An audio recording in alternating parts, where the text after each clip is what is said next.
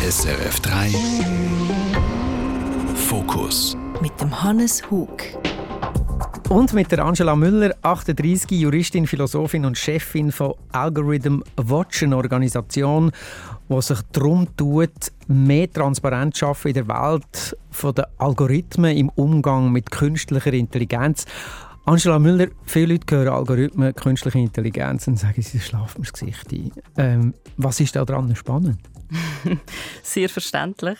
Also zuerst mal danke vielmals für die Einladung. Ähm, ich glaube, das ist sehr verständlich und ich glaube ehrlich gesagt, ich würde jetzt, wenn ich jetzt müsste schätzen, es geht in einem sehr grossen Prozentsatz so, weil sie denken, oh, das ist doch so etwas Nerdiges, äh, wo ich sowieso nicht davon verstehe und ähm, es eigentlich ja schon unseren Alltag prägt. Und wie? Also Algorithmen sind überall, sie sind ein bisschen wie Radioaktivität oder Elektrizität. Wir hört sie nicht, man sieht sie nicht, man spürt sie nur. Aber warum hast denn du dich in die Welt der Algorithmen begeben, in die Welt der künstlichen Intelligenz?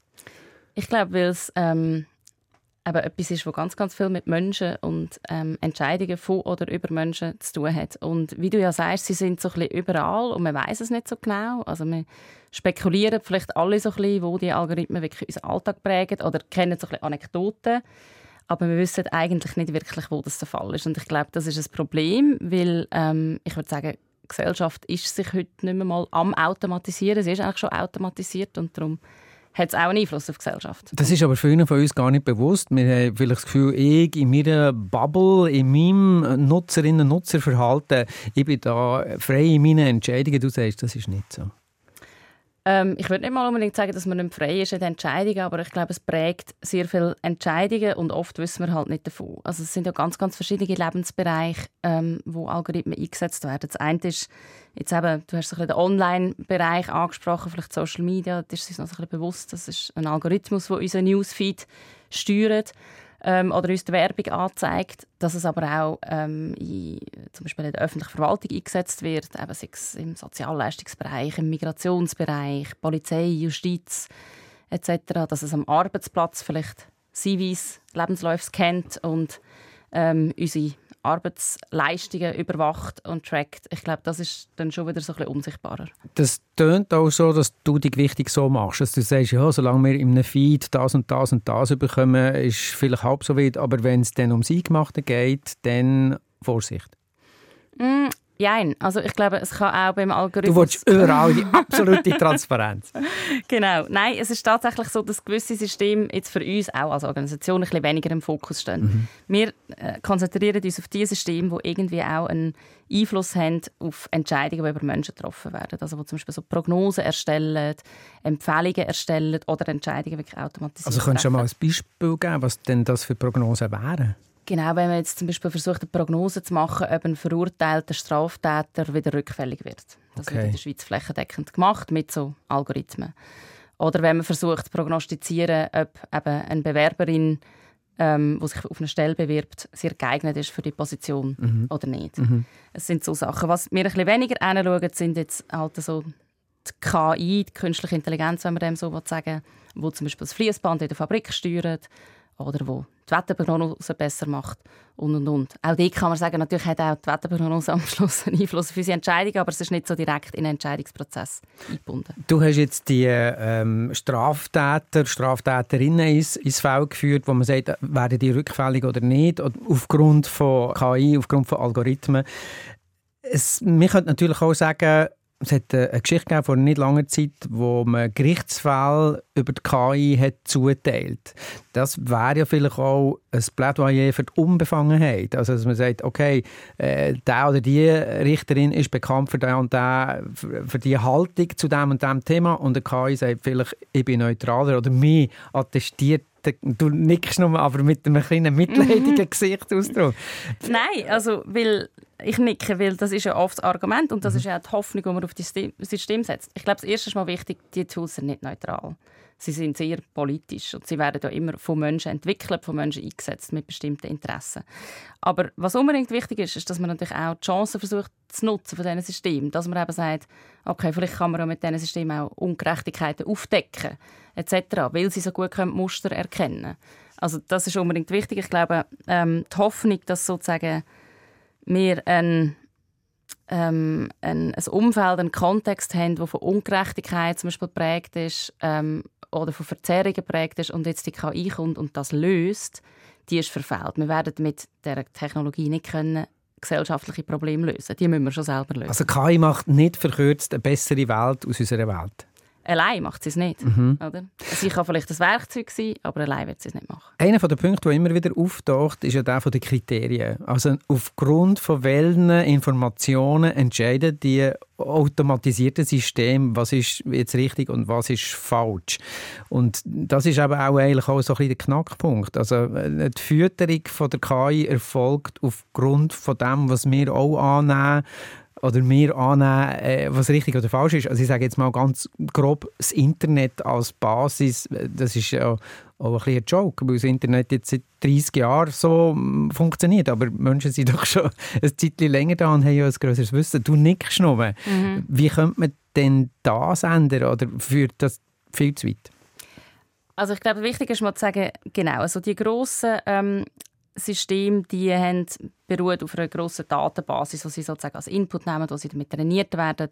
Ähm, und wie du sagst, oft sind die Trainingsdaten wirklich einfach aus dem Internet genommen. Mhm. Da wissen wir, das Internet ist jetzt auch nicht nur eine Blumenwiese ähm, und auch nicht so wahnsinnig ähm, repräsentativ von allen Meinungen etc. Das heißt, was dort abgebildet ist, wird dann natürlich in diesem System übernommen. Die mhm. lehren sozusagen, dass das normal ist und bauen das dann ihre Prognose ein. Also Typologien, Vorurteile, äh, klassische genau. Lesarten, die machen das, die sind so, die sind nicht so und so weiter. Genau. Und ich glaube, dort ist schon einmal, wenn man so einen Schritt zurück macht, ähm, schon einmal gut sich zu überlegen, was ist das eigentlich? Das heißt, aus den Daten über die Vergangenheit erstellt das System eine Prognose über die Zukunft. Und was das auch für uns ein als Gesellschaft bedeutet, ist, glaube schon auch noch spannend, im Moment darüber nachzudenken. Weil oft ist ja auch so oder die ganze Technologie, Algorithmen, KI wird ja als etwas ganz, ganz Innovatives auch verkauft. Und ich glaube, irgendwo dort hat es halt auch ein sehr konservatives Element, weil es macht ja einfach den Status quo effizienter. Mhm. Aber ähm, es ist eigentlich nur eine Prozessoptimierung. Es, es ist nicht ein Shift von uns, wo uns Menschheit oder die ganze Menschheit gleichberechtigter macht, sondern sie zementiert eigentlich das, was wir bis jetzt schon praktiziert haben. Sagst du? Ja, genau. Und eben die Frage ist, inwiefern ähm, weißt, widerspricht das auch so ein bisschen im moralischen Fortschritt, mhm. den wir vielleicht haben in einer mhm. Gesellschaft. Mhm. Äh, es gibt ja, ich habe mal so ein bisschen umgeschaut, auch in meinem bekannten Freundeskreis, äh, der ein Freund von mir, der ist Grafiker, der sagt, äh, ich mache statt Lorem Ipsum, also der Blindtext, wenn ich ein Layout mache, äh, für die KI mit, dem, äh, mit einer Aufgabe, da geht es jetzt irgendwie um Wasserversorgung, machen wir einen Text und dann, er sagt, es schafft sich einfach besser. Ich habe auch von einem Freund von mir, der sein Sohn seine Aufzüge hat angefangen machen mit ChatGPT, habe gestern gerade gesehen, dass es eine App gibt, wo du kannst mit dem Jesus chatten und der Maria und dem Moses, wo KI basiert ist. Also wir schmunzeln natürlich über das und zum Teil ist es aber ja eben eigentlich schon viel weiter fortgeschritten. Wie erklärst du dir, dass wir so in einer ja, fast so ein humoristische äh, Herangehensweise, obwohl du jetzt sagst, es ist echt viel dringlicher. Es geht da um mehr als nur um lustige Anwendungen. Ja, also ich finde es schon sehr verständlich. Das ist ja wie das, was sich gezeigt hat, jetzt wo ChatGPT so breit verfügbar geworden ist. Das ist ja nicht, dass die KI neu ist oder dass es das erst seit November 2022 oder was es mhm. ähm, gibt, sondern dass man so damit umspielen Und ich glaube, das ist auch wichtig, also eben so humoristisch oder satirisch oder was auch immer damit ähm, daran hinzugehen, das auch auszuprobieren. Ich glaube, es ist einfach schon auch noch wichtig, dass man als Gesellschaft überlegt, was macht die Technologie, was hat sie für ein Potenzial, nochmal eben Ungerechtigkeit zu verstärken, also auch im Großen mit all diesen mm, mit der Machtzentralisierung, die involviert ist und und und mit ganz vielen Risiken auch, ähm, wo man vielleicht noch darauf zu sprechen kommen, wo diese Systeme auch mit sich bringen, ähm, dass das wahnsinnig wichtig ist, dass man das angeht. Ich finde es aber auch noch wichtig zu sagen, es ist natürlich nicht die Verantwortung jetzt von jeder Einzelperson das machen. Und das kann ja auch nicht sein, dass die Verantwortung auf unseren Schultern abgeladen wird oder dass wir nicht mehr umspielen mit diesen Systemen, mhm. sondern ich glaube, es geht darum, wie wir das als Gesellschaft als Thema angehen. Du hast jetzt etwas sehr Interessantes gesagt, wegen der Verantwortung delegieren an jeden und jede Einzelne. Das ist ja sehr lange auch so ein bisschen die Haltung gewesen. Also wir haben unsere Nutzungsbedingungen geändert. Mhm. Was mache ich? Ich stimme zu, weil ich jetzt den Dienst nutzen mhm. Und was der genau steht, das weiß ich eigentlich nicht. Ist denn das ein Ansatz, wo du denkst, das ist das, was wir eigentlich verfolgen könnten? Also dass wir wie ein Code of Conduct machen? Also äh, Atlas der Atlas der Automatisierung. Wobei, genau. das ist noch mal etwas anderes. Okay. Also jetzt, ähm, jetzt habe ich ganz anderen. viele Punkte. Ja, ja, ich weiß. Also ich glaube, ich finde das sehr ein wichtiger Punkt. Die Verantwortung darf doch nicht bei den Einzelnen liegen. Mhm. Wir stehen da also erstens mal globalen Multikonzernen gegenüber, die von diesen Systemen profitieren, wo die natürlich auch mit einem bestimmten Interesse verkaufen. Es kann nicht sein, dass einfach irgendwo auf Seite 59 von den Nutzungsbedingungen halt steht, darfst es halt nicht so einsetzen Aha. und sich der zum Beispiel die Anbieter können so aus der Verantwortung ziehen. Ich glaube, das ist ganz, ganz wichtig, dass man da sagt, da muss man wirklich Rahmenbedingungen schaffen, so ein bisschen den Spieß auch umdrehen und sagen, hey, wir auch als rechtsstaatlich organisierte Gesellschaft mhm. dürfen doch die, Entwickl äh, also die Bedingungen ähm, festsetzen, unter denen diese Systeme entwickelt und eingesetzt werden. Ich glaube, das ist ganz, ganz ein wichtiger Punkt. Code of Conduct glaube ich, ist nicht der richtige Weg, wenn der Code of Conduct bedeutet, dass jetzt einfach alle Unternehmen so ein bisschen sich eine Ethikrichtlinie geben. Das ist toll, wenn sie das machen, aber ehrlich gesagt werde ich mich nicht auf ein Goodwill von denen, was sowieso schon Co. Mhm. müssen verlassen, sondern ich will eigentlich, dass es rechts, rechtsstaatliche Regeln gibt, mhm. die sich halt daran halten müssen. Das dritte ist unser Atlas der Automatisierung, wo nochmal etwas anderes ist, aber ich glaube noch wichtig zu nennen in diesem Kontext. Ähm, uns ist es einfach auch darum gegangen, jetzt reden wir immer von ChatGPT und so, das ist ja gut, ähm, aber es gibt halt ganz viele Algorithmen, ob es jetzt KI ist oder nicht, die eben heute schon unseren Alltag prägen. Und mit dem Atlas versuchen wir einfach auch mal aufzuzeigen, wo ist das eigentlich überall der Fall in der Schweiz. Also wo stecken Algorithmen drin und wir genau. würden es vielleicht nicht vermuten. Hast du ein Beispiel, wo du auch selber hast gesagt oh, ich bin ganz erstaunt, dass das so ist? Oder erschüttert, erstaunt dich nicht mehr? Also was ich schon mal immer wieder irgendwie, wo mich ja zum Nachdenken anregt, sind so all die Algorithmen, die eingesetzt werden. Manchmal sind es recht simple Systeme zum sogenannte Geförder, Geförderinnen ähm, vorhersagen. Sei das im Bereich häusliche Gewalt, Terrorismus, Gewalt an Schulen, eben Rückfallswahrscheinlichkeit haben wir schon gehabt, wo man ja versucht eigentlich zu prognostizieren, ob ein Verbrechen passiert, ob eine Person straffällig wird, bevor es passiert ist. Mhm. Oder? So Minority Report. Und so ein bisschen diese Idee mm, finde ich doch immer wieder also die passiert natürlich an vielen Orten unserer Gesellschaft, aber ich finde es immer wieder eine auch philosophisch relativ spannende Frage, inwiefern das auch halt gewisse rechtsstaatliche Prinzipien, oder inwiefern das freibar ist mit gewissen rechtsstaatlichen Prinzipien, wo man sagt, aus guten Gründen haben wir eine Unschuldsvermutung, haben wir, ähm, dürfen wir nur bestraft werden, wenn es Verbrechen ist und so weiter. Und Gleichzeitig hast du jetzt Minority Report eingeführt. Es gibt ja äh, von Blade Runner bis zu äh, Her, eben Minority Report. Das, das ist ja eigentlich alles so im Bereich von der Fiktion gewesen. Science Fiction, Dystopien, vielleicht vor 20, vielleicht vor 30 Jahren. Und plötzlich sind wir in einer Situation, wo das zur Realität wird, wo wir irgendwie aus Büchern und Filmen kennen. Ist das vielleicht auch ein möglicher Grund, warum wir es nicht so ernst nehmen? Oder, oder warum wir sagen, das ist halb so wild, das kann eigentlich nicht sein? Hm. Ja, das ist eine gute Frage. Ich habe das Gefühl, ähm, was jetzt gewisse Leute würden antworten, die würden sagen, ja, aber was in der Schweiz da eingesetzt wird in diesem Bereich, das ist ja nicht KI, das ist einfach ein einfacher Algorithmus. Mhm. Und ähm, ich verstehe das Argument und es hat ja auch gewisse Punkte. Also nicht jede Technologie ist die gleiche und das muss man unterscheiden. Aber trotzdem, der, so im Grund, was es macht, ist halt, es automatisiert etwas, wo für die Leute einfach nach diesen schwieriger verständlich ist, was da passiert ist.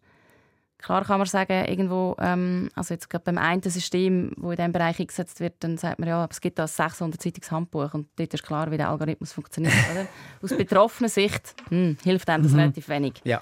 Und ich glaube, das ist das Entscheidende. Ja. Also wie man sich kann schützen kann, wirklich ganz handfest davor. Es gibt äh, verschiedene Ereignisse, die schon stattgefunden haben. Es ist äh, eine Geschichte, die sehr gross vorgekommen ist, ist die Kindergeldgeschichte in mhm. Holland. Kannst du vielleicht schnell erklären, mhm. was dort passiert ist? Mhm.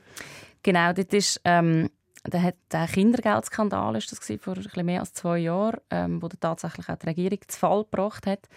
In Holland, wo rausgekommen ist, dass Tausende von Familien ähm, aufgefordert worden sind, fälschlicherweise über Jahre erhaltene Kindergelder zurückzuzahlen. Das ist eine Sozialleistung, die sie bekommen haben. Und dann plötzlich ist der Brief ins Haus geflattert und hat gesagt, ihr müsst das jetzt zurückzahlen, weil ihr habt, hättet eigentlich gar keinen Anspruch auf das. Und es war eben in Tausenden von Fällen fälschlicherweise gewesen. und ähm, was dahinter gesteckt ist, ist ein diskriminierender Algorithmus gewesen, wo sozusagen Risikoindikatoren gesucht hat und äh, zum Beispiel ein Risikoindikator hat sich herausgestellt, ist doppelte Staatsbürgerschaft mhm. Also ganz klar auch ein diskriminierender Algorithmus. Es ist die Familien sind in Ruin getrieben worden. Es sind glaube ich, über 1000 Kinder fremdplatziert worden aufgrund von dem. Also wirklich massive ähm, Auswirkungen bis zu ähm, gemäss der Berichterstattung einem Suizid, den ich immer schwierig finde. Ist mhm. ja nicht, äh, meistens nicht nur eine Ursache, aber trotzdem also sehr, sehr massive Auswirkungen. Und ich glaube, über den Kindergeldskandal hat man damals, aber nicht so sehr, dass der Algorithmus dahinter gesteckt hat. Ah, wir haben nur über, über die Folgen geredet? Ich habe es doch so wahrgenommen, ja. Und das ist ja unglaublich bestürzend. Da müsste ja eigentlich Politik, sage ich jetzt extra mal, Gesellschaft auch, auch aber Politik in erster Linie reagieren. Was ist denn da passiert aufgrund von dem? Eine neue Regierung, aber äh, in Holland. Aber ja, also die ist ja dann kurz nachher wieder abgemacht. Genau. Und von dem her so viel ist auf dieser Ebene nicht passiert. Es hat vorher schon mal, ähm, ich sage jetzt so einen ähnlich gelagerten Fall gegeben, wo dann wirklich auch ähm, ein Siri-System hat das geheißen, wo dann auch vor das höchste Gericht kam in Holland und dort wirklich auch ähm, ein Gerichtsurteil gegeben hat, dass das nicht vereinbar ist jetzt mit dem Recht auf Privatsphäre, ist es in dem Fall gewesen. Ähm, und es, es passiert natürlich schon etwas, eben, dass man überlegt, wie kann man jetzt gerade in der öffentlichen Verwaltung, wo wir ja mit wahnsinnig sensiblen Daten haushalten, wo man aber auch eine ganz spezielle Rolle und Verantwortung hat, weil die öffentliche Verwaltung können ja die Leute können nicht eine andere Anbieterin wählen, sondern sie sind deren sozusagen alternativlos ausgeliefert. Mhm. Die öffentliche Verwaltung ist direkt an Grundrecht gebunden und so weiter, wie man die kann verantwortungsvoll mit diesen Systemen umgehen. Also das ist mir schon auch wichtig zu sagen. Es geht ja nicht darum, dass, wir, ähm, dass die Lösung ist, dass wir jetzt all diese Systeme verbieten, sondern es geht darum, dass wir einen Weg finden, wie können wir sie so einsetzen, dass es eben am Schluss uns wirklich etwas bringt und eben vielleicht allen etwas bringt und nicht nur ein paar wenige. Also du sagst explizit, ich bin kein Maschinenstürmer. Es geht mir nicht darum, hier den Stecker zu ziehen. Ähm, ich habe mich so ein bisschen schlau gemacht, was das in der Schweiz im, aktuell gerade so ein bisschen um ist, auf der Seite von der Politik. Und äh, Frau Bundesrätin Baum-Schneider sagt, wir haben eigentlich genug gesetzliche Handhabe, um Diskriminierung und Benachteiligung können zu ahnden. Wir warten mal ab, wie sich entwickelt. Mhm. Mhm. Ja, genau. ist also, ja, ist das, ist das, Besonnenheit in dem Moment ist ja vielleicht auch nicht nur verkehrt, aber das eine tun, das andere nicht lassen, wäre auch eine Idee, oder, oder nicht? Ja, ich glaube, es ist schon so. Oder wir haben, ähm, ich meine, die Algorithmen können Auswirkungen haben auf Grundrechte. Sie müssen das überhaupt nicht, aber sie können. Sie können eben, jetzt haben wir einen Fall gehabt, wo wir gesehen haben, es kann diskriminierend wirken. Es kann es für die Leute viel schwieriger machen, überhaupt Zugang zu Rechtsmitteln zu haben, also sich zu wehren, weil sie gar nicht wissen, sie sind von dem System betroffen gewesen oder wie es auch funktioniert. Ähm, kann, man kann damit massenhaft Leute überwachen. Ähm, es kann einen Einfluss haben auf Gesellschaft, auf öffentliche Meinungsbildung. Ähm, auch in der Entwicklung von diesen Systemen würde ich sagen, kann es einen Einfluss haben auf Menschen und und und. Das sind Sachen, eben, es geht um Grundrechte, es geht um öffentlichen Raum, öffentliche Debatten, ähm, Schutz von Minderheiten. Das sind alles schon auch Vorbedingungen von Demokratie. Mhm. Und ich glaube, das sind auch Sachen, wo der Rechtsstaat Verantwortung übernehmen Nicht unbedingt die Unternehmen, die es entwickelt haben ich selber und auch die meisten haben auch ein gerütteltes Maß an Überforderung. Also, wie hast denn du es? Bist denn du nicht überfordert? Bist du ganz cool und sagst, ich weiß, um was es da geht und wie ich mich dazu verhalte? Ja, mal total überfordert. Natürlich. Also nur schon, ähm, dass meine Leseliste täglich einfach ähm, ins Unermessliche ähm, äh, ja, also einfach, weil es wirklich auch immer wahnsinnig viele neue Anwendungen gibt, wahnsinnig auch viel tolle Arbeit, die dazu gemacht wird, um sozusagen auch Licht in die Blackbox, würde ich jetzt mal sagen, bringen, oder? Mhm. So die, wo ich eben vorher gesagt habe, wir haben so viele Anekdoten, wo diese Systeme eingesetzt werden, wir wissen es aber nicht wirklich so genau. Das ist ja auch Teil von unserem Selbstverständnis als Organisation, dass wir dort etwas ändern Und das passiert immer mehr und ich glaube, das ist super, dass wir wie immer mehr auch die Verknüpfung macht, was es eben mit der Gesellschaft macht. Und es ist nicht mehr so einfach nur ein nischiges, nerdiges Tech-Thema. So. Letzte Woche ist äh, eine Geschichte erschienen im Zusammenhang mit den Kriterien, beziehungsweise wo, wie füttert man die Systeme mit was für Informationen? Wir haben vorhin gesagt, das Internet, als du hast gesagt, ist ja kein Blumenwissen. Mhm. Und es gibt eine Kooperation zwischen der Presseagentur, die heißt äh, Associated Press und äh, OpenAI. Und die sagen eigentlich quasi, wir machen einen Tausch. Äh, ihr könnt unsere Archiv nutzen als, als Basis, als Informationswertstoff äh, und wir nutzen aber eure Technologie dann innerhalb von. Das ist jetzt so ein Modell, wo ein, ein Medienunternehmen reagiert darauf und nicht einfach sagt, oh, wir müssen halt irgendwie mit dem umgehen. Ist das ein gangbarer Weg? Oder wo siehst du, dort, wo siehst du den Nutzen vielleicht für eine Gesellschaft oder wo siehst du auch die Risiken von dem? Also ich meine, im Grundsatz ist es natürlich gut, wenn man sich Gedanken darüber macht, eben mit was für Daten werden diese Systeme gefüttert und dass man versucht, die Daten möglichst repräsentativ, möglichst gut zu machen und so weiter, wo vielleicht eben mehr der Fall ist in dem Fall, wo du jetzt genannt oder in dem Beispiel, wo du genannt hast, als wenn man es einfach irgendwie von Social Media nimmt. Gleichzeitig muss man auch sagen, viele Diskurse die auf der Welt so stattfinden, sind natürlich in diesen Daten jetzt auch nicht unbedingt abgebildet. Ja. Aber ja. Eben, das ist mal ein Grundsatz. Was ich einfach spannend finde, ist, schon nochmal der Gegensatz. Also, ähm, bei Journalismus geht es ja eigentlich oft auch um Wahrheit als Licht bringen. Mhm.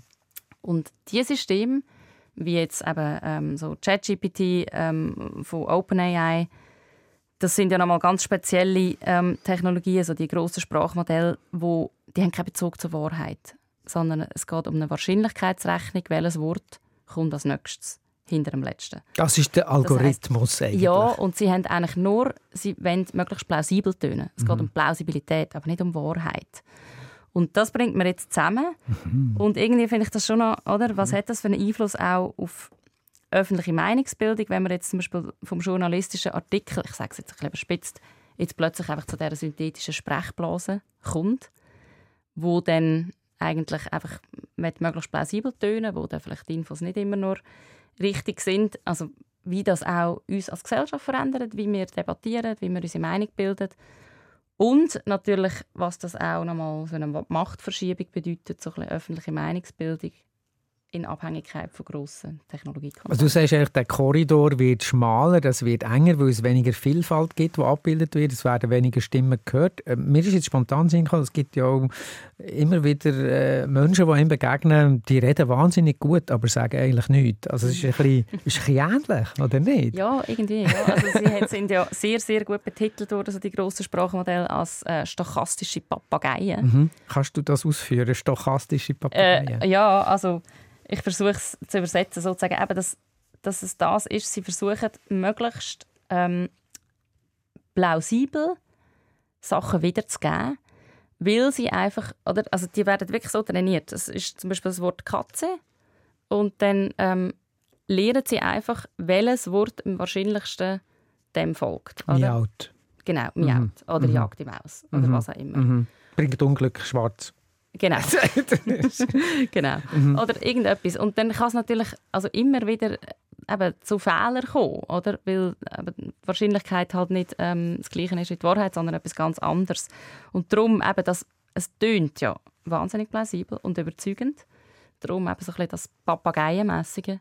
Aber hat an und für sich hat das System keinen Bezug zur Wahrheit.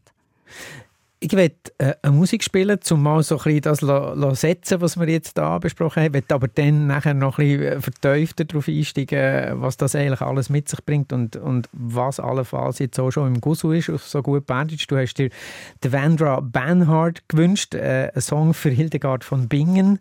Äh, wie kommt es zu dem?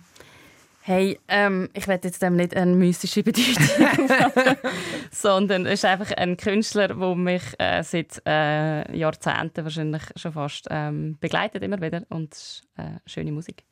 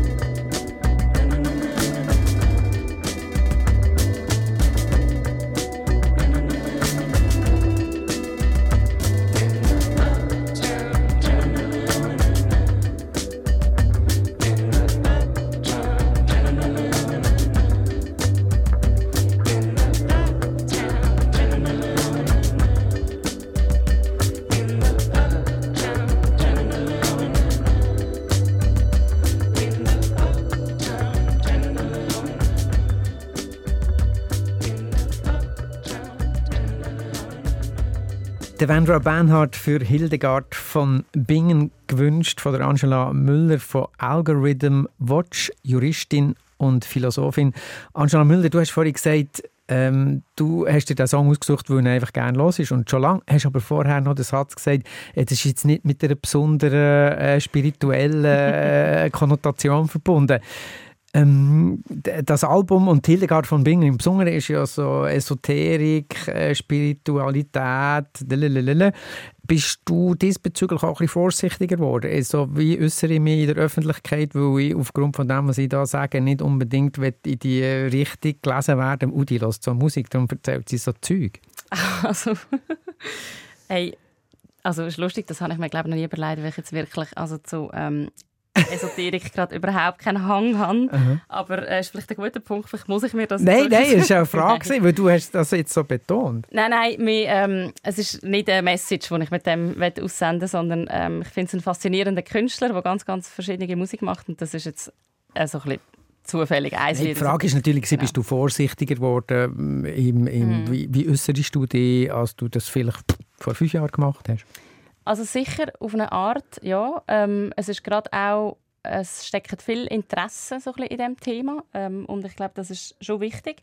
Hankerum ist es natürlich auch, mm, ich vertrete ja weder äh, eine Regierungsstelle noch irgendein Unternehmen, sondern eine zivilgesellschaftliche Organisation. Mhm. Also wir sind in dem Sinne auch aktivistisch und das Tolle ist natürlich auch, dass wir natürlich auch können ja, sagen, was wir finden, wo ja evidenzbasiert ist, weil wir auch Forschung machen etc. Aber das macht natürlich ehrlich gesagt auch Spaß, dass man mhm. sich nicht einen Maulkorb anlegt.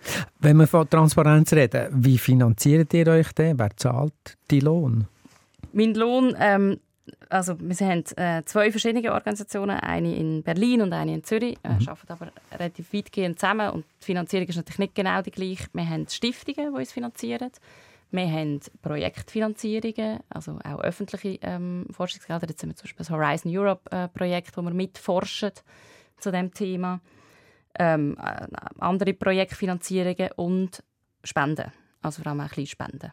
Und wie groß ist denn allenfalls auch die Gefahr von Vereinnahmung? Also wenn man jetzt äh, aus der Perspektive Teile und Herrsche, oder? Also mhm. man nimmt dann die, die einem die ganze Zeit sagen, hey, der, der ist im Fall nicht, die nimmt man dann an Bord und sagt, wie viel Geld braucht ihr, damit wir das auf ordentliche Beine stellen können. Wie, wie reagiert ihr auf so etwas? Also was jetzt bei uns ganz klar ist, dass wir jetzt nicht würden, zum Beispiel noch ähm, Beratungen anbieten für Unternehmen, weil das geht ja wie nicht. Wir sind eine Advocacy-Organisation. Das, das ist aber die zivilgesellschaftliche Organisation. Genau, also, genau. Mhm. und wir versuchen, ähm, eben, wir sind eine Advocacy-Organisation, das heißt, wir versuchen Politik und Öffentlichkeit zu erreichen mit unseren Forderungen, die auf Forschung und auf journalistischer Recherche basieren. Ähm, aber das heißt natürlich, wir, wir bringen uns auch ein mit Forderungen und dort ist es natürlich einfach das Wichtigste, dass man unabhängig ist. Mhm. Und dass man so auch glaubwürdig bleibt und legitim bleibt. Und dann eben ist es auch sehr wichtig, wo kommt die Finanzierung her. Es ist uns auch sehr wichtig, dort transparent zu sein und ganz klar zu sagen, wir können jetzt nicht noch nebendran noch ein bisschen Consulting machen, ähm, für ein Unternehmen in diesem Bereich und, und, und. Du bist... Äh hast einen Doktortitel in, in Recht, äh, hast Philosophie studiert, Ethik, du bist in äh, Jerusalem hast studiert, du hast auch geforscht, du hast in New York äh, geforscht. Du hast die, die Schwerpunkt eigentlich Menschenrecht äh, im mhm. Kontext mit dem. Ist das auch der Grund, warum du denn in dieser Thematik gelandet bist? Oder wie bist denn du überhaupt zu den Algorithmen, zu der KI äh, gekommen oder zu der Regulierung von dem? Mhm. Weil es klingt ja immer noch relativ hm, streng, oder? Also Algorithmen und künstliche Intelligenz. Das klingt ja so ein bisschen techy, nerdig. Ja. Ja, ja, total. total. Ja, und es ist tatsächlich ähm, der Weg, wie du das geschildert hast. Also ich bin eben schon in der Philosophie, ich habe immer so politische Philosophie, Ethik, Rechtsphilosophie gemacht, äh, mich sehr oft mit Gerechtigkeitstheorien auseinandergesetzt, eben Menschenrecht. Und eine Frage, die mich immer beschäftigt hat, ist sozusagen, haben wir andere Pflichten Leute gegenüber, die irgendwie Teil sind von unserer Gruppe, Gemeinschaft, was auch immer, ähm, oder die außerhalb sind. Ich glaube, das ist so mal etwas. Und dann in meiner Dis ähm, ist es darum gegangen, hat der Staat auch Menschenrechtspflichten Leuten gegenüber, die sich halt außerhalb von seinem Territorium befinden. Mhm. Das ist nicht eine neue Frage, die ist eigentlich Jahrhunderte alt, aber sie stellt sich halt nochmal mit einer anderen Dringlichkeit mit so neuen Technologien, wo es natürlich viel einfacher ist, ähm, von da aus jemanden in Madagaskar zu überwachen, als es das vorher war, wo man mhm. sozusagen hat müssen Boots on the ground haben. Ich glaube, das ist das eine. Und im Zusammenhang ähm, mit der Beschäftigung von dem ist natürlich auch immer so, oder, was ist es denn, wo alle Menschen irgendwie so einen, einen gleichen Kern hat bei allen Menschen? Und ich glaube, so Sachen wie Menschenwürde, Menschenrecht drücken das aus. Und was noch so ein bisschen spannend Brücke ist zu der KI, ist, dass man vorher ein bisschen angesprochen hat, KI, die ja einfach nur instrumentelle Werte verfolgt. Das heißt, sie versucht ja möglichst gut einen Prozess zu optimieren, unabhängig davon, wo der hinführt. Und ähm, das ist, glaube ich, so etwas, wo ich wie ein bisschen skeptisch wurde, wenn es einfach so der Fokus ist auf diesen, auf ähm, Instrument, also Mittel zum Zweck und nicht über die diskutieren und nicht eigentlich über den Zweck an sich. Also eigentlich nur eine, eine blutige Effizienzsteigerung ohne äh, Rücksichtnahme auf die existierende Situation. Genau, und ich meine, Effizienzsteiger ist ja total toll in diesen Bereichen, wo wir die Sachen wollen, Aber da haben wir, sind wir vorhin schon beim Fließband gesehen, wo äh, die Rädchen immer gleich schnitten und so. Das muss sicher niemand mehr machen von Hand. Genau, aber man muss sich immer überlegen, was ist es eigentlich, was wir effizienter machen. Wir könnten ja ganz, ganz schreckliche Sachen effizienter machen, wegen dem werden es nicht besser, sondern mhm. vielleicht noch schrecklicher. Mhm.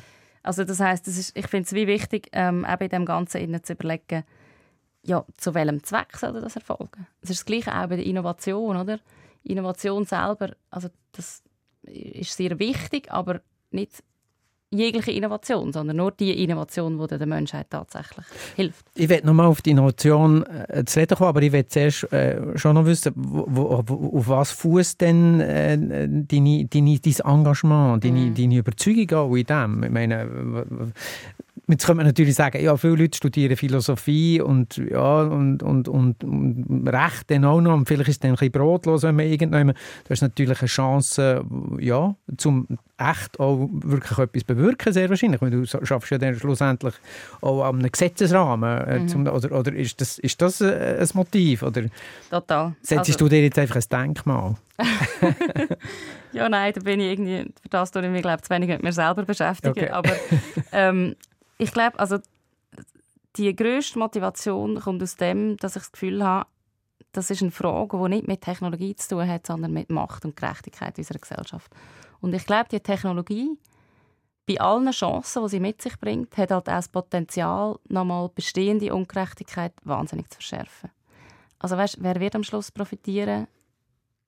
Vom Einsatz und von der mhm. Entwicklung von diesen Systemen, die, mhm. die jetzt schon privilegiert mhm. sind. Und das heißt, die Schere geht nochmal weiter ja. auf aufgrund von ja. der Anwendung von diesen Technologien. Und wer wird dafür schuften? Oder? Also auch, wer wird die Systeme entwickeln? Die werden auch nicht einfach in der Cloud entwickelt. Mhm. Wer hat keinen Zugang? Und ich glaube, das sind die, die jetzt schon nicht privilegiert sind. Und einfach so das Potenzial nochmal für uns als Gesellschaft, ich glaube, das ist das, was mich am meisten motiviert, weil ich das Gefühl habe, es ist wirklich, es geht am Schluss um Gerechtigkeit. Ja. Und du sagst eigentlich auch, also ein Musikstreaming-Dienst, das ist ja ein anderes Paar Schuhe als äh, äh, eine Krebsanalyse oder eine Kreditwürdigkeitsabklärung. Genau, ich glaube, es gibt ähm, sehr viele Punkte, wo, wo ich eben Musikstreaming-Dienst ähm, finde, müssen wir hinschauen. Mhm. Aber es ist sehr, sehr wichtig, immer den Kontext anzuschauen, für was wird das eingesetzt und, und wo ist es heikel und wo müssen wir genau hinschauen. Und, ähm, genau. Wir haben vorhin so ein bisschen über die, über die Herleitung, das ist ja nicht vom Himmel gefallen, also technologisch in der Entwicklung nicht, aber es ist in der Aufladung popkulturell, äh, sage ich, HAL, äh, der Computer bei Space Odyssey oder eben äh, Blade Runner und so weiter. Du hast ja auch einen Minority Report ins, ins Feld geführt. Wie beurteilt man eigentlich Risiken und Chancen oder Chancen von so einer neuen Technologie, die ja eben nicht nur eine Technologie ist. Also es geht mhm. ja da um einen Zustand, wo, wo sich kann entwickeln kann, den wir noch gar nicht abschätzen können. Also die mhm. Folgenforschung gibt es ja da, oder? Mhm. Technologiefolgenforschung. Mhm. Wie beurteilt man das eigentlich? Wir können, wir können es ja nicht sagen. Mhm. Es ist ja ein, ein Zustand, wo, wo es nicht gibt. Mhm. Ja, also das ist jetzt eine philosophische Frage schon fast eigentlich. Ja, und ich glaube, dort ist es ähm, auch noch wichtig, darüber nachzudenken, wer hat welche Aufgabe in dem. Eben, also bin ich es als Individuum mhm. oder ist es sozusagen ein Unternehmen? Ähm, oder sind wir es eben als Gesellschaft, wo wir auch darüber nachdenken, was das mit uns macht? Weil ich glaube, ein Teil kann man schon sagen, da muss man zum Beispiel die Anbieter in die Pflicht nehmen, einfach zu sagen, die müssen halt abschätzen, was das für Risiken mit sich bringen kann. Erstens eben in der Entwicklung, also was sind die Arbeitsbedingungen von den Leuten, die diese Stimme trainieren zum Beispiel. Was ist der Ressourcenverbrauch, ähm, also Energie- und Wasserverbrauch, enorm. Was, wenn es eingesetzt wird, kann es mit sich bringen an Diskriminierung, an Grundrechtsverletzungen und, und, und.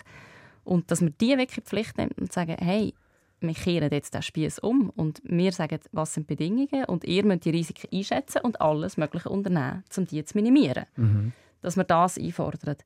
Und da müsste man ja vielleicht auch einen anderen Anreiz können schaffen, weil bis jetzt sagt man einfach, die werden büßt, wenn ihr das macht und das nicht. Äh, oder ist das total Hanebüchen, was ich da jetzt sagen will? Das ist, passiert ja sehr oft nicht. Also wir mögen uns erinnern an, mhm. wie ist das gegangen, Breaking Things und, und, und ja. einfach, äh, es gibt keine Limiten, wir müssen immer alles machen und wir als Gesellschaft, wir sind ja eigentlich immer am, am Nachhöseln. Ich kann es mhm. nicht anders sagen. Mhm. Am Nachbessern und Löcher stopfen. Wie machen wir jetzt ja. das? Also, ja, also darum finde ich es so wichtig, was du vorher gesagt hast. Oder? Es ist ja mehr als Technologie. Es ist sozusagen eine ganze auch politische Ökonomie dahinter. Mhm. Und ich glaube, so müssen wir es, oder? Also so fest, wie wir den Einzelfall anschauen und sagen, bei, der, bei dem Algorithmus, der jetzt eingesetzt wird, müssen wir doch das und das machen und so weiter.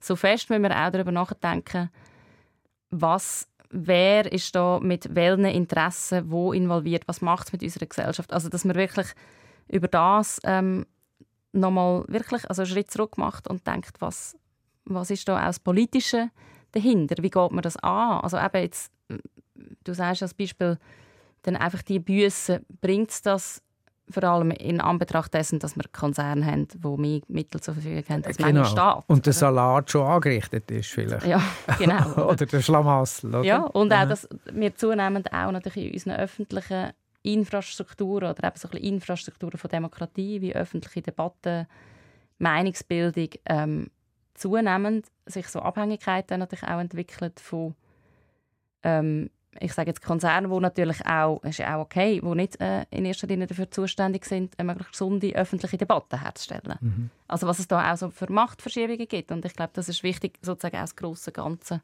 anzuschauen das tönt jetzt vielleicht auch ein bisschen kulturpessimistisch. Wo, wo sind wir denn kulturoptimistisch in dem? Also geht es nur über das Regulieren und darum, oder du hast jetzt gesagt, äh, äh, einen Schritt zurück machen und mal so ein bisschen innehalten.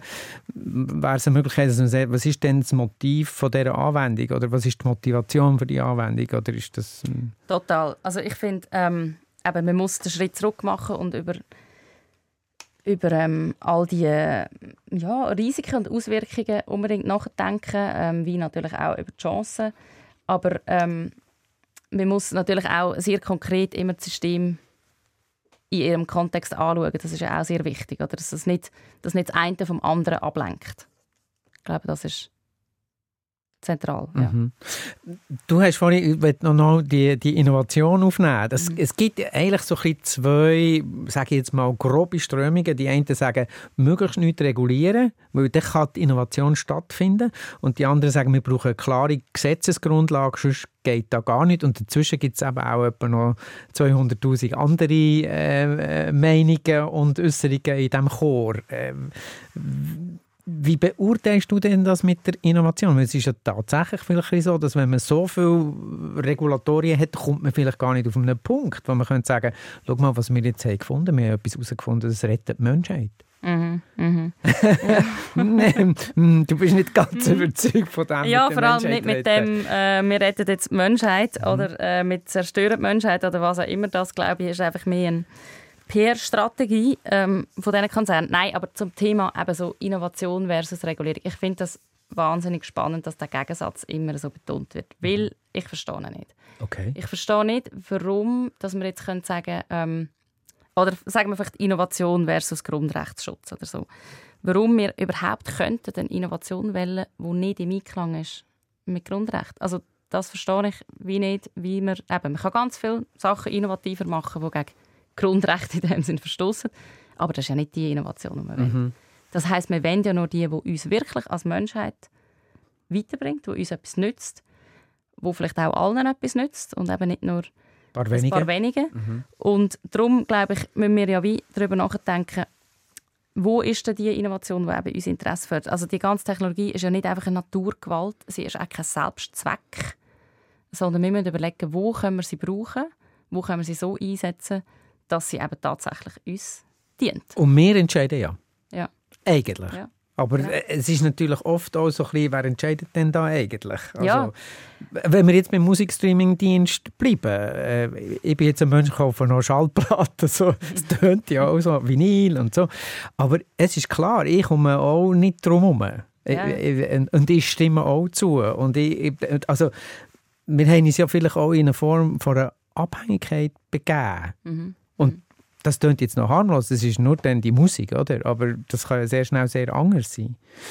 Genau, und es geht ja auch nicht eben darum, dann zu sagen, das sollte man irgendwie alles möglichst vermeiden oder so, sondern mhm. es geht ja wirklich darum, einfach nochmal über das große Ganze nachzudenken, was das mit uns macht und vielleicht wo, dass es wirklich auch Sinn macht und was man muss unternehmen. Oder? Wenn man zum Beispiel sagt, okay, da geht's jetzt, sagen wir, ähm, setzen wir ein System ein, das vielleicht nicht nur den Prozess effizienter machen sondern das das Ziel hat, zum Beispiel Ungerechtigkeiten aufzudecken, dann ist das ja etwas anderes, ähm, wie wenn man es sozusagen blindlings einfach einsetzt, weil man das Gefühl hat, jetzt müssen wir doch auch noch ein bisschen irgendwo KI einsetzen, Aber, möglichst fest. Das ist ja dann oft so ein bisschen, sonst verpassen wir die Innovation, sonst verpassen mhm. wir den Anschluss. Mhm will so ein bisschen, äh, noch ein bisschen runterkommen auf so ein Daily Business, wie man es so schön sagt. Du hast eine Publikation gemacht, die EU, EU reguliert KI. Was bedeutet das für die Schweiz? Mhm. Fragezeichen.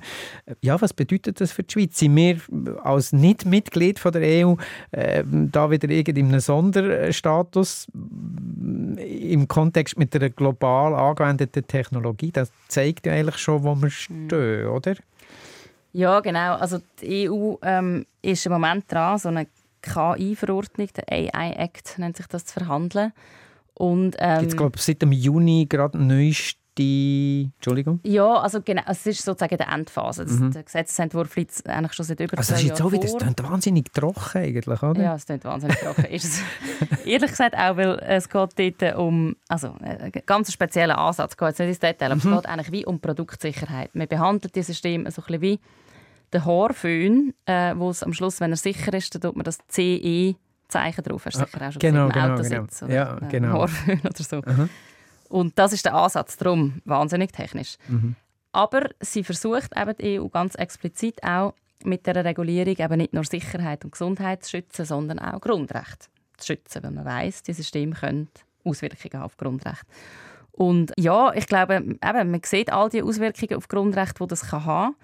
Und darum ist es ja gut, das ist das, was ich vorher gesagt habe, finde ich, tut die EU in dem Sinn vorwärts gehen und Verantwortung übernehmen. Dass man sagt, ja, man muss da rechtsstaatlich Verantwortung übernehmen. Man kann sich sehr streiten, hm, ob das der richtige Ansatz ist und so weiter. Aber ich glaube, das muss man mal anerkennen. Und für die Schweiz ist das natürlich jetzt schon ein bisschen die Frage, wenn wir jetzt einfach so ein bisschen Trittbrett fahren bei der EU und hoffen, es hat dann auch noch so ein bisschen Auswirkungen. Ich glaube, in Anbetracht von der sehr realen, sehr heutigen Auswirkungen, die dieses System schon hat, muss man jetzt eigentlich nicht noch zuwarten. Gleichzeitig finde ich auch nicht, dass man jetzt einfach muss sozusagen ähm, überhastet zum Beispiel sagen, wir jetzt einfach nur Selbstregulierung machen. Die Unternehmen wissen ja am besten, wie die Regulierung geht, weil das sind ja die Einzigen, die etwas verstehen von diesen Systemen. Ja. Mhm. Sondern dass man sagt, nein, man braucht halt auch ein entsprechend rechtsstaatliches Verfahren. Das heisst, man muss sich ja. da auch selber ein bisschen ermächtigen und sagen, wir begeben uns jetzt rein und erklären uns, was die da gemacht haben. Wir machen dann daraus das, was wir finden, das macht Sinn. Genau. Könnte man ja auch sagen, oder? Genau, und das ist ja das, was... Ähm, die Unternehmen versuchen zu verhindern natürlich mit ihrem Aufruf, ah, wir schaffen jetzt da eigentlich sozusagen ein Monster, das gleich die Menschheit zerstören und mhm. wir allein wissen, wie dass wir das regulieren können. Aber das ist ja noch interessant. Also der Erfinder von äh, OpenAI äh, hat ja gesagt, äh, wir, das müssen wir regulieren. Ich, wir können es nicht einfach so stehen. Genau. Oder? Das ist eine Strategie. Weil mhm. wenn er natürlich sagt, wir müssen es regulieren, dann äh, impliziert er ja damit auch, und ich bin der Einzige, der ich kann sagen wie dass man das Ah, okay, das ist das, was du sagst, was quasi wieder dahinter steht. Das, das, ist nicht der wohlmeinende, äh, hey, komm, wir machen es zusammen. Also, ich will jetzt nicht sozusagen ähm, spekulieren über ja. seine persönlichen Motive, ja. aber das ist natürlich ganz klar eine Strategie. Erstens das und zweitens zeigt man damit natürlich auch nochmal, wir schaffen etwas wahnsinnig Mächtiges. Mhm. Oder? Mhm. Und das tut natürlich auch nochmal befeuern, wie wahnsinnig wichtig die Konzerne sind. Also ich glaube, da steckt sehr, sehr viel auch PR-Strategie. Und du würdest sagen, Technologie, die Anwendung, die Rahmenbedingungen sind wichtig, aber nicht unbedingt Konzerne, die sie entwickeln und ihre Monopolstellung ausbauen Genau, also natürlich müssen die auch eine Rolle spielen. Das ja. kann man auch nicht ignorieren. Ja, das ist ja, völlig klar. klar. Und es geht auch ja nicht nur immer nur um Regulierung, sondern es geht um ganz viele andere Massnahmen. Wie, wie gehen wir damit um? Wie äh, sensibilisieren wir? Wie gehen wir in der Bildung damit um? Was auch immer.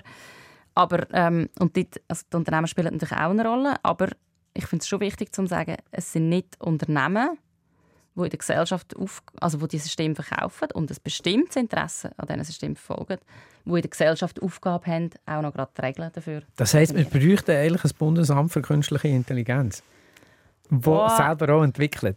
Ja, ähm, da habe ich jetzt im Fall gar nicht mal so eine starke Meinung, dass ich sage, das ist richtig oder falsch, sondern ja. ich finde, was einfach wichtig ist und was dann vielleicht ein bisschen das Bundesamt ähm, würde davon ablenken, ist, das betrifft ja alle Bereiche. Oder? Es ist ja sehr horizontal. Mhm. Also ob man das wirklich in einem Amt ansiedeln kann. Wäre ähm, auch. Also, mhm. Ist vielleicht noch schwierig, aber mhm. vielleicht braucht es eine Stelle, Vielleicht sagst du genau. da jetzt Open Source im wahrsten Sinn vom Wort, wenn man so will, oder? Ja, und vor mhm. allem einfach anerkennen, es gibt wenig Bereiche, wo das nicht relevant werden ja. Oder sie. Ich will, äh, wir haben jetzt ein paar Mal beide gesagt, das ist recht herausfordernd, mitunter auch überfordernd. Das macht mhm. äh, mir auch immer wieder ein bisschen Schiss. Äh, und dann bin ich aber wieder sehr überzeugt, das ist super spannend auch. Das ist ja nicht das eine und das andere nicht mehr und so. Und äh, ich habe äh, äh, eine Aussage von dir gefunden, wo du sagst, dass wir die künstliche Intelligenz irgendwann nicht mehr kontrollieren können, muss man zunächst als eine Erzählung lesen. Also das ist das Dystopische, wo wir herkommen eines Tages. Ist ja da, da kann man weit zurückgehen. Äh, das, von, in allen Schriften aus der Menschheitsgeschichte kommt das vor. Wir haben ein Monster kreiert, das uns dann irgendwann wird töten, auffressen und regieren mindestens. Ähm, diese soll uns davon überzeugen, uns auf eine zukünftige Gefahr der künstlichen Intelligenz zu konzentrieren, statt auf ihre Risiken in unserer Gegenwart. Das habe ich eigentlich sehr interessant gefunden. Beschäftigen wir uns zu fest mit der Dystopie und sagen, ui, das wird ganz schlimm, das wird ganz schlimm, und zu wenig mit, schauen wir doch mal her, wie das heute ist. Ja, durchaus. Das habe ich sehr fest das Gefühl und ich glaube, es ist auch etwas nicht ganz Ungefährliches, oder? Ähm, wo manchmal auch also ein einen ideologischen Touch hat, um zu sagen, ja, wenn es ja vielleicht in der Zukunft Milliarden von Menschen etwas bringt, dann müssen wir jetzt vielleicht die Opfer in der Gegenwart nehmen. Und ich glaube, mhm. also mhm. überspitzt gesagt, ja. und ich glaube, dann wird es ganz, ganz gefährlich, weil aus guten Gründen haben wir aus der Geschichte gelernt, dass wir Menschen als Einzelpersonen nicht für, ein grösser, für das größere Ganze opfern oder ähm, Auswirkungen auf Einzelpersonen ähm, weniger ernst nimmt. Also fürs Gute, fürs vermeintlich Gute von Genau, oder zum das vermeintlich ganz Böse in der Zukunft zu verhindern. Mhm. Oder? Und so die Spekulation, die da passiert und eben so ein bisschen die Erzählung, wie ich es dir gesagt habe, ich glaube, die lenkt ab davon, dass heute schon Leute schuften in Datenzentren, zum Daten trainieren, zu prekärsten Arbeitsbedingungen, zu einem minimalen Lohn. Dass heute schon die Systeme ähm, wahnsinnige Energie verbrauchen, Wasser verbrauchen, mhm. noch und nöcher.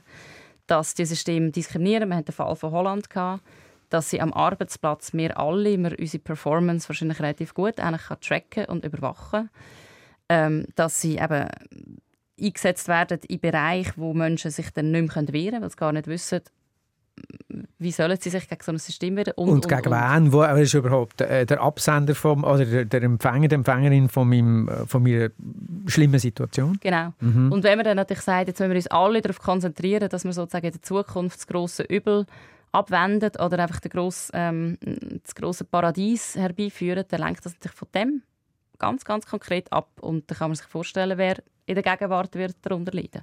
Wie beliebt seid ihr denn als Algorithm Watch? du schmunzelst.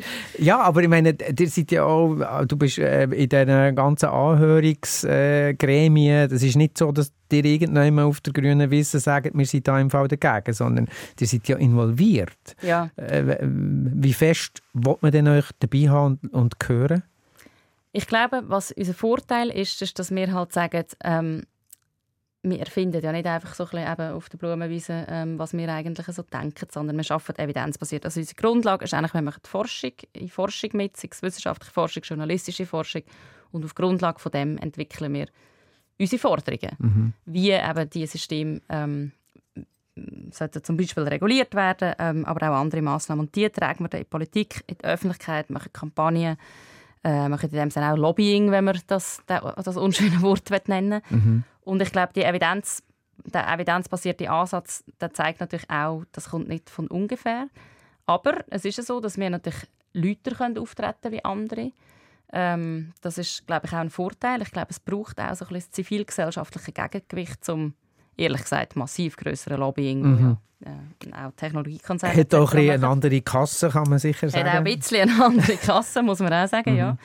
Und ich glaube, das hilft uns. Uns ist es auch wichtig, ähm, zu sagen, unser Ziel ist ja, dass wir am Schluss die Systeme so einsetzen können, dass sie uns allen etwas bringen. Eben, es geht nicht um Maschinenstürmerei oder ein Verbot.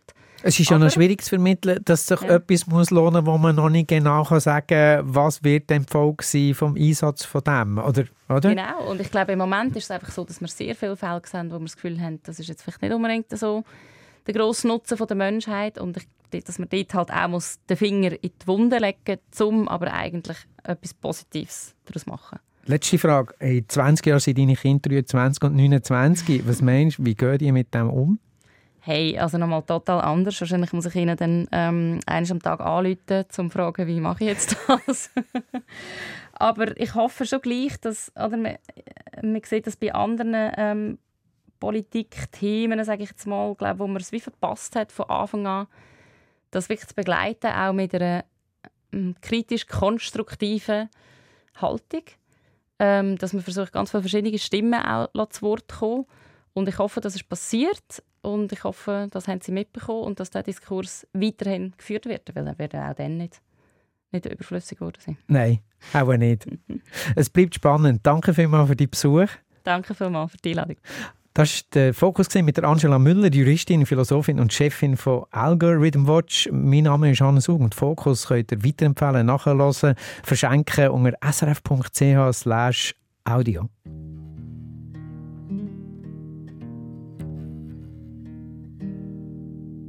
Thanks for the dance. I'm sorry you're tired. The evening hardly begun.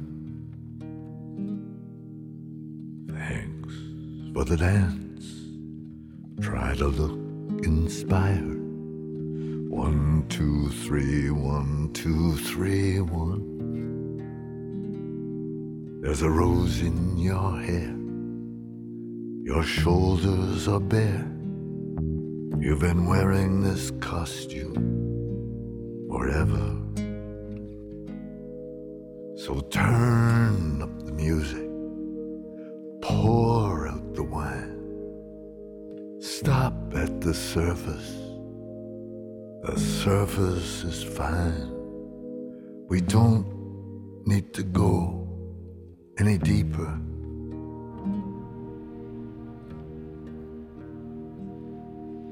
Thanks for the dance. I hear that we're married. One, two, three, one, two, three, one. The dance and the baby you carried.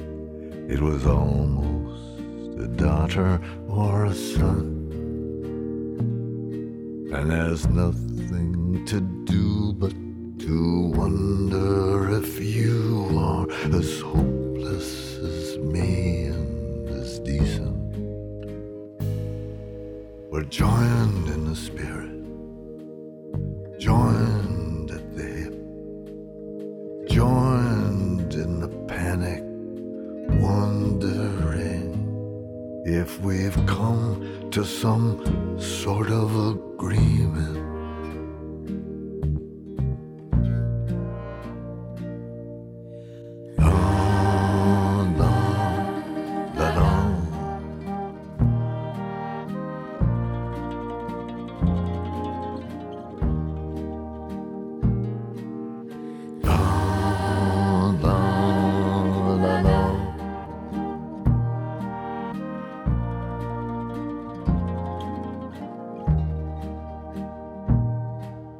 was fine, it was fast. We were first, we were last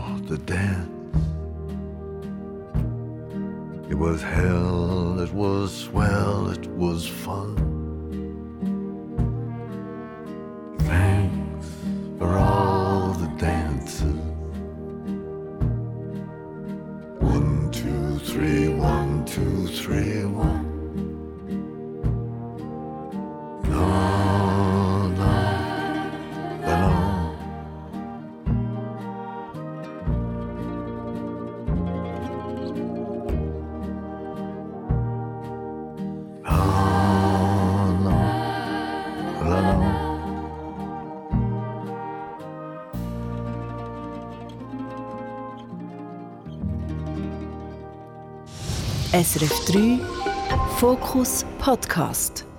Alle Tags auf srf.ch/audio.